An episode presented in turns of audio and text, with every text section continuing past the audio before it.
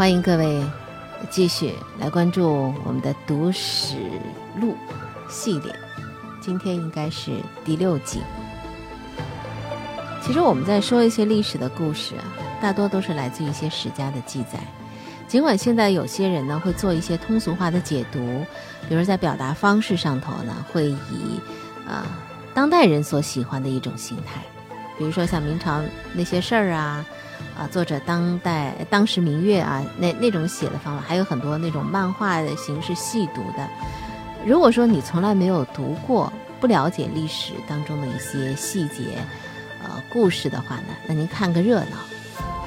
那如果说您了解的话，或者您对历史感兴趣的话，我真的是不建议您去读这些以传播的广度为自己主要的目标的，跟历史是挂上了一个边儿的。嗯，其实说到底也是，也是拿拿拿这件衣服啊套在自己的身上，与历史本身没有关联。我们真正的读史是为了什么？读史是为了明智，啊，明白明白怎么回事儿。我们没有经历过的，可以通过读历史书去感知一二，然后去了解何为是。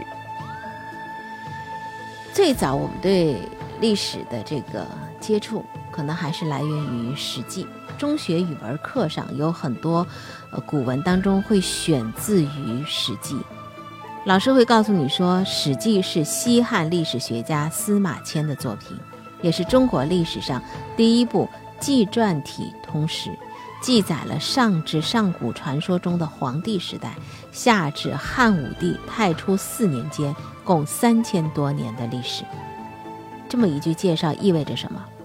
人都是会回忆过去的，有些事儿想起来就甜蜜，有些事情是很宝贵的经验，记在脑子里，以后就可以少走很多弯路。还有一些事情就是。一起经历过的，你记得，我也记得，一起回忆，彼此间的距离就会拉近很多。个人这样，国家民族也是如此。我们虽然习惯上历史是被认为过去发生的事情，但实际上，一个国家的共同记忆，这才是历史。历史没有经过遗忘加工的过去，它只是雕塑的材料。当然，现代的历史学家在努力改变这一点。那么，这种努力的结果就是让历史学变得越来越不重要了。历史的长短重要吗？重要，但它不是重点。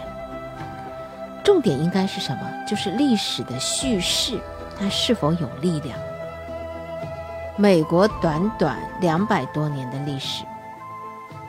当年那些让美国伟大起来的美国人，也一定要赋予自己的国家天定命运这样的一个神奇使命。全世界的美国的爱好者也要把美国的开国总统描绘成一个具有超卓人格的伟人。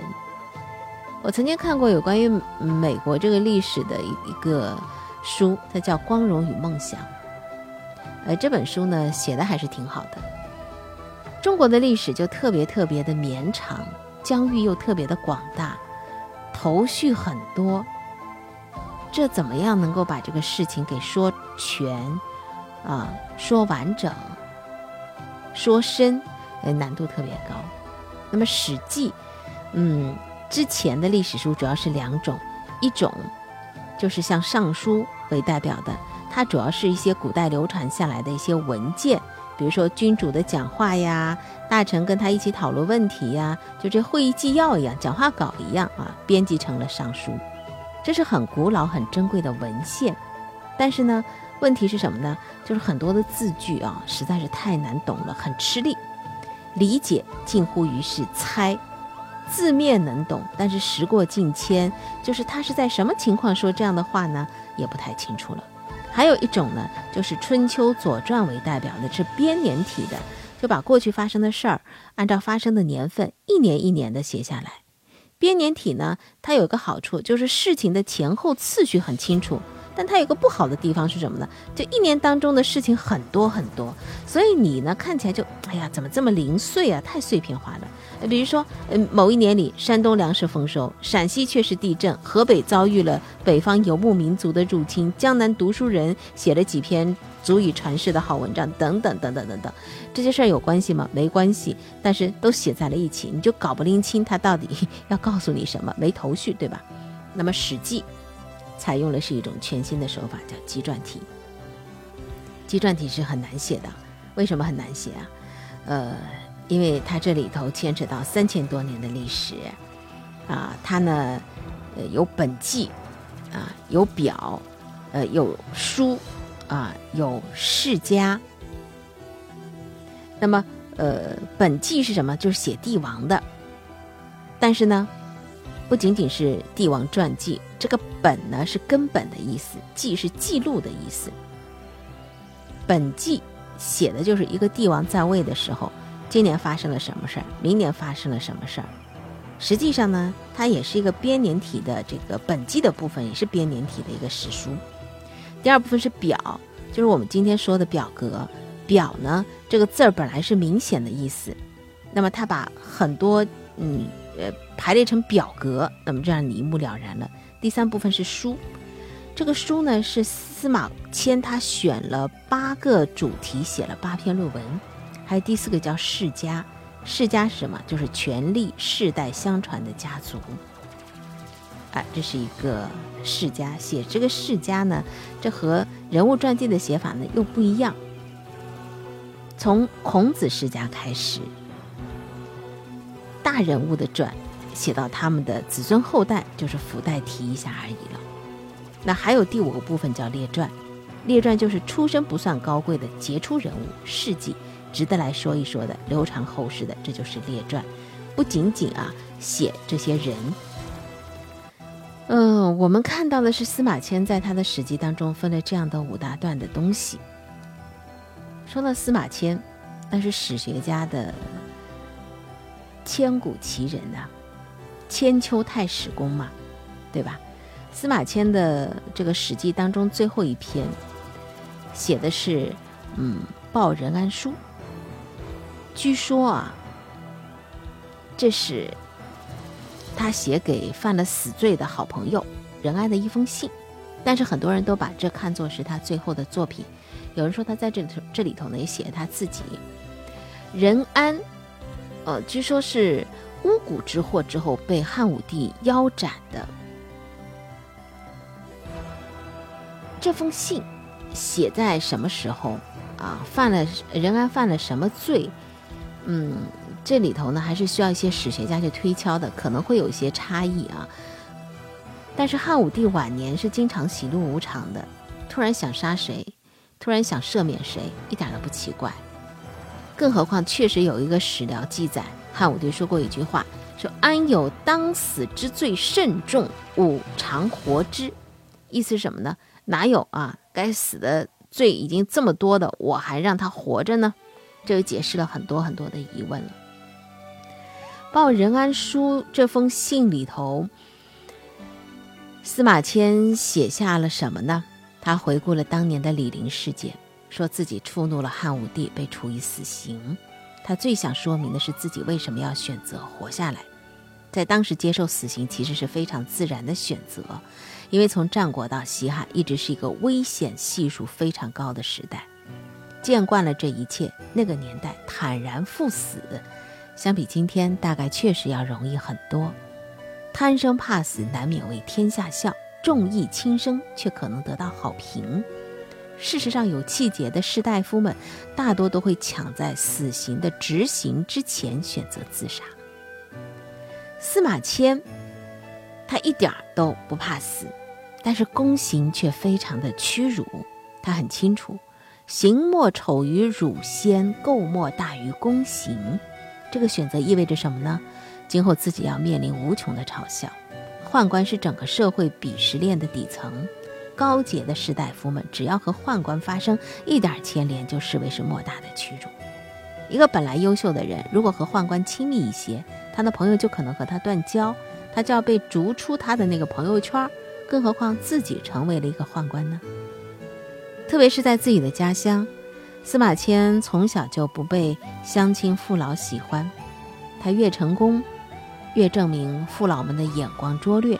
现在好，司马迁因为说错话了，落得了这个下场，他们倒是喜闻乐见的。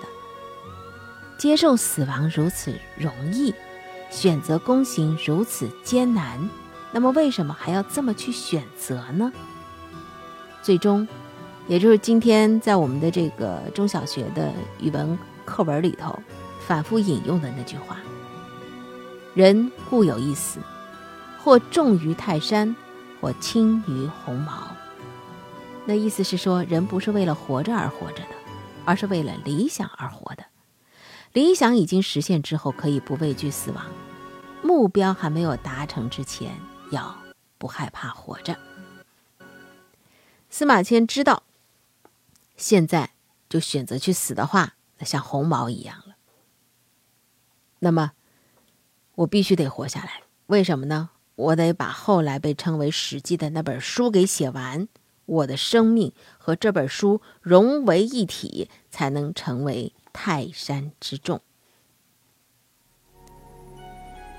呃，这就是司马迁，嗯，他在《报任安书》里头，其实更多的是像写他自己的这个内心很真实的想法。有人说这是他最后的一部作品啊，呃，最后的一篇文章，最后写的。司马迁最终的结局没有可靠的记录。有人说他最终还是因为口出怨言被汉武帝给处死了，也有人推测说，呃，书写完了他就自杀了。作为一种猜想，也不能说是全无道理的。因为在《史记》的赵氏家里头，他写了一个很不可靠，但却能够体现司马迁心计的故事，就是程婴。程婴受尽屈辱，终于把赵氏孤儿抚养成人。然后他选择了自杀。程婴说：“我要去告诉逝者，这个重任我已经完成了。”司马迁死的时候啊，大约仍然没有得到他的亲族和父老的认同，因为司马氏祖辈的这个墓地是在家乡夏阳的高门原，而司马迁的这个墓地是在哪里呢？在淄川，是远远隔开的。那么，在二十世纪五十年代的平坟运动当中，司马家祖辈的坟茔已经被夷为平地了，成农田了。而芝川镇的司马迁的祠墓，则是作为陕西省第一批文物保护单位得以保存。到了今天，我们不用想，我没去过这地方啊，但是呢，我们可以想象，又是一番的景象。呃，能重修的重修，能扩建的扩建，都成了当地的旅游资源了吧？据说司马迁的这个坟地啊，嗯，从山脚，诶，它是修在韩城的呃北面的一座山上头的，山不高，前面是坦荡的田地啊，滔滔黄河，所以就显得好像这个小山头呢很挺拔一样的，从山脚。到山巅一共有九十九道台阶，不知道这个数字是不是特地有选择的？这个台阶呢，呃，也有点斑驳了，因为有年头了嘛。九十九道台阶到底是铸就的什么？风雨沧桑，天地玄黄啊，两千多个春秋。九十九道台阶，可能铸就的一份是高山仰止的辉煌，景行行止的壮丽，还有的是艰辛，或者是苦难。诗人写了这样的一句话：把石块砌在一起，创造的是静默。